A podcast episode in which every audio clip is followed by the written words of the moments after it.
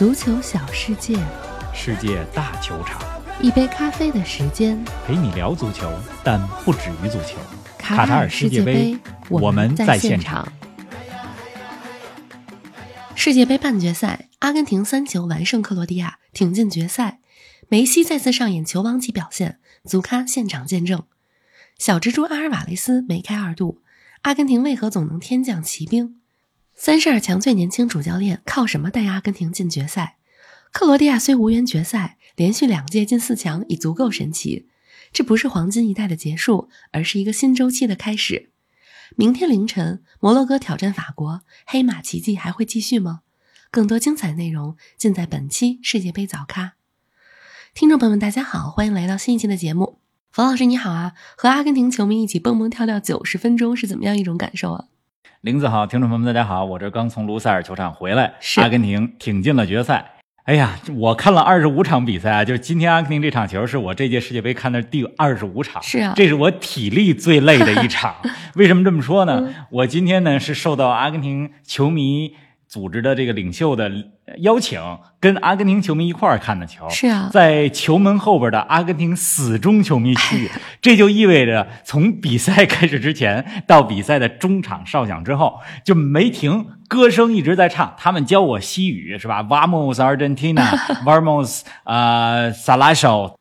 这个各种这个西语，虽然我说的不不太标准吧，但是跟着他们一块儿唱，然后也是蹦蹦跳跳的，是吧？先上下蹦，然后再左右跳整个九十分钟加上开场，加上最后得有一百二十分钟。哎呀，回来以后真是挺累的。对我看说还能横着跳，哎，横着跳，因为这是沉浸式的体验足球文化，嗯体验阿根廷的足球文化。我想这就是世界杯的魅力，是吧？而且呢，这场比赛阿根廷赢了之后进决赛，这球迷们真的是释放了，跟着球队一块儿跳，是吧？这个梅西带着球员们在草皮上跳，是啊，观众们、球迷们呢在看台上跳，我也就跟着一块儿跳。哎呀，这场比赛呢，就是跟我一块儿看的这个阿根廷球迷啊，就阿根廷每进一个球，他真的自己都在抹眼泪，哎然后我呢就抱抱他，嗯哎，真的是一种释放吧，因为。阿根廷进决赛，这是众望所归。梅西今年要拿冠军，也是众望所归。虽然现在还差一场，咱们话不能说的太早啊，嗯但是进了决赛，总归能够释放一下了。而且这场比赛呢，全场都在呼喊两个名字：梅西和阿尔瓦雷斯，就是煤球王和小蜘蛛是这场比赛的英雄。总之呢，我的感受呢就是很累，但是非常的兴奋。哎呀，今天呢也说一声，就是玲子在带病坚持录音，这个该来的总归是来了，是吧？感受实在是很奇妙。嗯，哎，梅西这场比赛啊，不仅用点球为阿根廷首开纪录，而且用梦幻舞步为阿尔瓦雷斯送上了完美助攻。我看赛后很多人用的形容词啊，都是神级表现。冯老师，现场看是什么感受呢？现场看梅球王的表现就是四个字儿：叹为观止。是，真的是被惊呆的那种感觉啊！上半场比赛呢，梅西打进了一个点球，就是说点球出现的情况下，他能够打进，这不是所有人都能够做到的。就世界杯的舞台上，打丢点球的球星有很多，但是梅西在关键时刻能够打进。啊，当然没错，对波兰的比赛小组赛，梅西也踢丢过点球。是啊，但是进入淘汰赛以来，梅西的点球是非常稳定的。上一场比赛对荷兰是吧，也是点球破门，点球大战当中球也稳稳的罚进。这场比赛当中呢，就是阿根廷首开纪录的那个球太关键了。你看梅西的点球，那个球守门员没法扑。即使是吧，利瓦科维奇是克罗地亚的门神，在之前的比赛当中扑出了很多的点球，但是面对梅西也不行。嗯然后呢，咱们就要说到下半场梅西的那个助攻，啊，简直了！真的是一个人啊趟过了整个克罗地亚的左边路防守，阿根廷的右边路的进攻。面对着比他年龄小十五岁的格瓦迪奥尔吧，梅西在那儿突破呀，上演了梦幻舞步，而且那个球离我特别近，就在我所在的看台的下边，应该说是在我眼皮底下，梅西完成了这次助攻，简直不敢相信嗯自己的眼睛。而且那个球，大家如果看回放的话，你会发现，就不仅需要非常精湛的脚下技术，也需要身体对抗。就你得能倚得住对方啊！三十五岁的梅西啊，对面的是二十岁的格瓦迪奥尔，这得多好的身体状态，背后又是多自律的训练和平时规律的生活，真的是这就是梅西。嗯，而且这场比赛呢，梅西也打破了多项纪录，对吧？成为了现役球员世界杯进球数最多的球员啊、超过了托马斯·穆勒。同时呢，他也在阿根廷球队的队史上超过了巴蒂斯图塔十一个球，成为了阿根廷队史在世界杯这项赛事当中的最多进球者。不过，梅球王所有的愿望还是最后的大力神杯啊，就是所有的记录都比不上亲吻大力神杯的那一刻。嗯哎，上半场比赛前三十分钟，克罗地亚队其实踢得还不错，可以说点球是改变比赛的转折点吗？可以这么说，就是前二十多分钟啊，我所在的阿根廷的看台，就是大家的精神都紧绷着，尤其莫德里奇一拿球的时候，大家就比较紧张，因为莫德里奇对吧，总能创造出机会来。呃，就像你所说的，这克罗地亚前半个钟头其实踢得真不错，三名中场球员掌控着比赛的节奏。咱们总说就是克罗地亚的这中场铁三角，嗯他们作用很大。是吧？莫德里奇负责掌控比赛的节奏和组织进攻，科瓦契奇负责带球向前，布罗佐维奇拖后，是吧？而且今天的上半场，其实科瓦契奇有一两次长途的突破是非常有威胁的。然而啊，就是这种淘汰赛，尤其是打到半决赛，比的是什么？就是瞬间。你控球占优势没有用，是的，是吧？稳得住局面也没有用，比的就是关键的一些瞬间。当阿根廷出现一个反击的机会，阿尔瓦雷斯创造了那个点球，同时梅西把球打进了，这就是把握住了瞬间。而且打进第一个球之后，趁着克罗地亚心态有一些波动，很快打进了第二个球。第二个球其实，在整个的进攻的过程中，你可以看到梅西也发挥了非常重要的作用。当然了，进球的功臣是阿尔瓦雷斯，可以说是一条龙吧，穿透了克罗地亚的防线。是啊，哎，阿尔瓦雷斯的长途奔袭真是太漂亮了。本场梅开二度之后，他在这届世界杯上的进球数来到了四个。世界杯之前，阿根廷的锋线首选是老塔罗搭配梅西，而在世界杯期间，阿尔瓦雷斯逐渐占据主力位置。他算是阿根廷的骑兵吗？算是骑兵吧，而且这场比赛梅开二度之后，他也成为了世界杯历史上就是自贝利之后半决赛梅开二度最年轻的球员。是啊，真的是前途无量啊。那么阿尔瓦雷斯在曼城的表现啊，我看过，因为经常看英超嘛。他呢是一名技术非常全面、球商很高，而且经常回撤到中场，嗯对吧？英文里边有一个词儿叫 link up play。link up play 什么意思呢？就是说和中场球员之间能够做这种传接的配合。他的外号叫什么？Spider，就小蜘蛛。蜘蛛的意思就是哪儿都有，它能够织网，是吧？所以这个就是他的技战术的特点就，就体现在他的这个绰号上了。那么阿尔瓦雷斯呢，他也是这一两年成名的。其实你仔细去看，你会发现这支阿根廷队伍的呃球员当中，有不少球员都是这一两年，就是世界杯前的一两年打出来的。恩佐·费尔南德斯、麦卡利斯特，这在之前的小组赛当中都进过球。包括后卫利桑德罗·马丁内斯，曼联的中后卫，这也是这一两年打出来的，嗯对吧？就是有时候这个人才周期这个东西，你不得不相信，啊就是快打世界杯的时候，这一批苗子出来了，所以阿根廷赶上了一个好时候。确实是。带领阿根廷打进决赛的主教练斯卡洛尼才四十四岁，真可谓少帅啊！上一场对荷兰，他用了五后卫；这场对克罗地亚回到了四后卫。怎么评价他的战术安排呢？你说这战术安排吧，就是咱们这么马后炮，呃，赢球自然是正确的，你怎么看都正确。不过客观来说哈，斯卡罗尼的战术安排是非常到位的。就我不知道他会不会和梅西探讨一下怎么排阵容、怎么安排战术，因为有的教练确实是会这样，就是会和核心球员来讨论一下战术安排。嗯，毕竟呢，场上最直观感受的是球员，教练再怎么布置也是纸上谈兵。咱们可以了解了解，就是斯卡罗尼是不是和梅西有这种战术探讨。反正呢，就是上一场比赛对荷兰，啊，为什么阿根廷排出三中卫五后卫组合呢？因为荷兰队打的体系就是三中卫五后卫，是吧？加上两个边翼位，正好是五后卫。阿根廷上一场是为了对称荷兰的阵型，所以排出那样的五后卫的阵型。那么这一场呢，面对克罗地亚，克罗地亚这支球队呢，他们打的是四三三，就是四后卫。那阿根廷呢，也也对称呗，对吧？也回到了熟悉的四后卫。那么这场比赛呢，阿根廷排出的几个中场球员，像德保罗、麦卡利斯特、恩佐·费尔南德斯和帕雷德斯这几个人，帕雷德斯也首发了，对吧？这几个人呢，都是拿球和拼抢能力比较强的，就是他们的硬度和技术是能够对抗克罗地亚的三中场，嗯所以这个安排是很有针对性的。那到了下半场，阿根廷比分已经领领先了，这个时候基本上就要稳一些。是啊，别再像上一场就是对荷兰的时候二比零领先被扳回来了。所以呢，斯卡罗尼换上了利桑多罗马丁内斯。其实，在比赛的某一些片段里边，就安排了这个三中卫的防守，就加强防守。总体来讲呢，你从这些战术安排来看是很到位的。就是四十四岁啊，就是斯卡罗尼有这样的成熟程度，其实不简单。哎，其实世界杯历史上很多带队进决赛夺冠的好多教练啊，就并不是俱乐部出身的这种名帅，而是呢走国家队的路线。你看，像这个勒夫啊、德尚啊、斯卡罗尼啊，这都是国家队路线。是啊，您正在收听的是足球咖啡馆，一杯咖啡的时间。陪你聊足球，但不止于足球。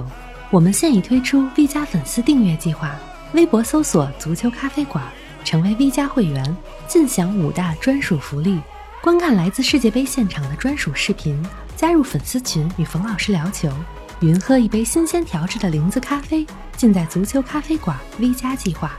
十一月至十二月，我们将在英超和世界杯现场。现在成为 V 加会员，抢先观看独家内容哟！梅西距离捧起大力神杯啊，只有一场比赛的距离了。方老师啊，这次进决赛相比于八年前，你觉得阿根廷的夺冠机会更大吗？这还要看对手是谁呀？决赛里边对法国队还是摩洛哥队？如果是法国队的话，这卫冕冠军的实力在那儿呢。但是我觉得有一点是确定的，就是无论是打法国还是打摩洛哥，那么今年的阿根廷他们在决赛的时候，就是比八年前二零一四年，呃，阿根廷呢现在的精神，我觉得是更强大。包括去年拿到美洲杯的冠军，这对于阿根廷来讲就是捅破了一层窗户纸，是的，证明了我们在大赛当中是能拿冠军的，而不是老差一点儿。而且呢，阿根廷的所有的队员们其实都知道，这是梅西的最后一届世界杯。为了老大，是吧？拿这个作为球王拿一届世界杯的冠军，所有的球员们也是非常的团结。没错，就是说这个阿根廷有多渴望这座世界杯的冠军呢？就我给大家讲一个故事啊，就是今天这个跟我一块看球的阿根廷球迷，他呢，我们俩昨天就见面了。然后呢，昨天他就跟我说，他说呢，昨天晚上他得见一个孟加拉国的。阿根廷球迷，我说你为什么见他呀？他说呀，就是阿根廷前几场赢的比赛，就赢球的前一天晚上，他都见了这个人，所以呢，就是下一场比赛之前的一天晚上，他也要见这位孟加拉的朋友。迷信啊，但是不得不信。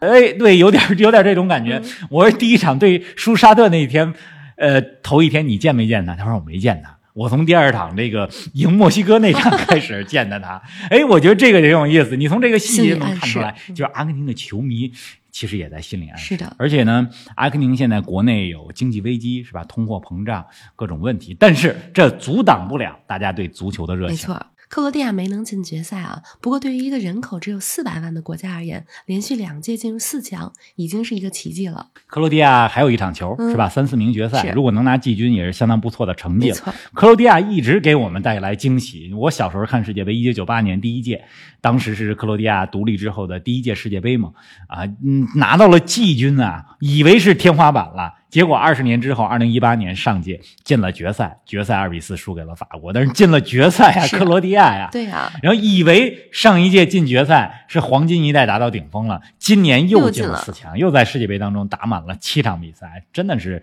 奇迹加奇迹。这届世界杯呢，就卡塔尔应该是莫德里奇、佩里西奇、洛夫伦最后一届世界杯了，但是呢，我觉得这不是标志着克罗地亚黄金一代的结束，而是标志着就是新一代的球员已经起来了。你看，索萨、格瓦迪奥尔、马耶尔这些球员，其实这一届已经起来了。再加上队伍当中的呃一些中生代球员吧，布罗佐维奇和科瓦契奇，我觉得这两个人说不定下一届还能打。所以下一届克罗地亚如果再进四强的话，大家不要惊讶。嗯，啊，还有三四名决赛。是吧？这礼拜六的晚上，礼拜日的凌晨三四名决赛，咱们看一看莫德里奇的世界杯谢幕演出吧。是啊，我看球迷们的感情都很复杂，一边希望着梅球王能够夺冠，一边觉得莫德里奇在八十分钟被换下的时候觉得很伤感。对啊，这世界杯的赛场没有既要又要啊，是啊，所以这就是世界杯的魅力和残酷。哎，咱们在前瞻另一场半决赛之前啊，方老师，你再给我们讲讲阿根廷球迷的故事吧。他们唱的都是什么呀？今天我可算是沉浸式阿根廷球迷体验了。就我跟他们一块儿用西班牙语唱着歌，然后我还问旁边这朋友，我说你给我翻译翻译这是什么意思？其实他们唱的呀，你看着气势很磅礴，也就是那几句：“阿根廷加油，国家队加油，我们今晚一起欢呼，因为我们会是胜利者。”你看这每个国家都是唱这几句吧，但是普通的歌词，人家唱的特别有气势。哎，咱们听听吧，我真的是录了一段，就是我站在阿根廷球迷的看台中间录了一段，大家听一听。好的，咱们一起来听一下。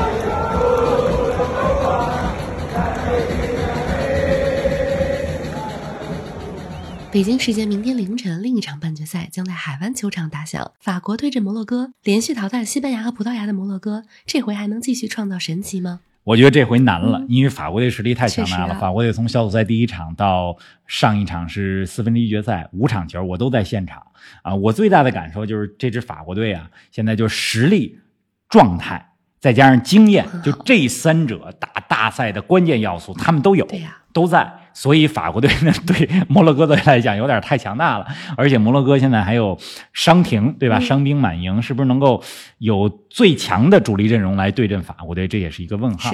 这摩洛哥呢，挺有意思。你看这个，从进了十六强之后，在地理位置上对的这些国家啊，先是对西班牙，然后对葡萄牙，这在地理位置上离摩洛哥都很近。对呀，然后再往北就到哪儿了？呢就到法国了。这一路的对手挺有意思的。确实是，摩洛哥的防守犹如钢筋混凝土啊，极其稳固。明天凌晨的比赛，法国球迷可以继续相信大吉鲁吗？法国呀，可以多点开花。这大吉鲁呢，可以继续相信。就算大吉鲁不行，还有姆巴佩和格列兹曼，还有登贝莱呢，是吧？我觉得法国队现在进攻的攻击点，就是爆破点，真的是比较多。不光是大吉鲁和姆巴佩。那么摩洛哥的防守是到目前为止只丢了一个球，而且这个球还是面对加拿大的时候，摩洛哥自己的乌龙球，就是还没被对手攻破过球门。但是啊，我觉得摩洛哥承受不住法国队这样的冲击。那么咱们在上一期节目里边也讲到了，法国和摩洛哥这两个国家之间的关系也很有意思。是。那么在法国本土呢，也有很多的摩洛哥的移民。这明天的巴黎街头是吧？香榭里舍大道。不知道是法国球迷更多，还是摩洛哥球迷更多？哎呀，反正明天半决赛之后，决赛对阵就出炉了。呃，从这个中立球迷的角度哈，我还挺期待法国和阿根廷队的决赛。反正再多说一句啊，就是今天阿根廷。沉浸式的球迷体验，就是我在现场真的是录了不少视频，呃，有一些呢发到咱们的 V 加号上了，有一些呢今天晚一点的时候会发到我们各大平台的视频号上，大家一定看一看这些视频，因为视频和音频的感觉就更不一样，没错，视觉的冲击更强啊。哎，明天你是穿法国球衣还是摩洛哥球衣啊？我知道你可两件都有啊。这问题我得 好好想一想。今天我看有中立球迷啊，拿了一件阿根廷的衣服，拿了一件克罗地亚的衣服，然后还自己配了一个文案啊，发了一张图片，配了一文案，叫做什么呢？叫做这个不太忠诚啊。懂了。反正明天呢。呃，我我应该大概率时间是穿法国队的队服，不过得小心点儿。这摩洛哥球迷太可怕了，就是你穿着对手的队服，在摩洛哥球迷的人群当中能被他们给吃了，就是这感受。好啦，那咱们明天再见。行，玲子也好好休息休息，希望早日康复。咱们明天见。OK。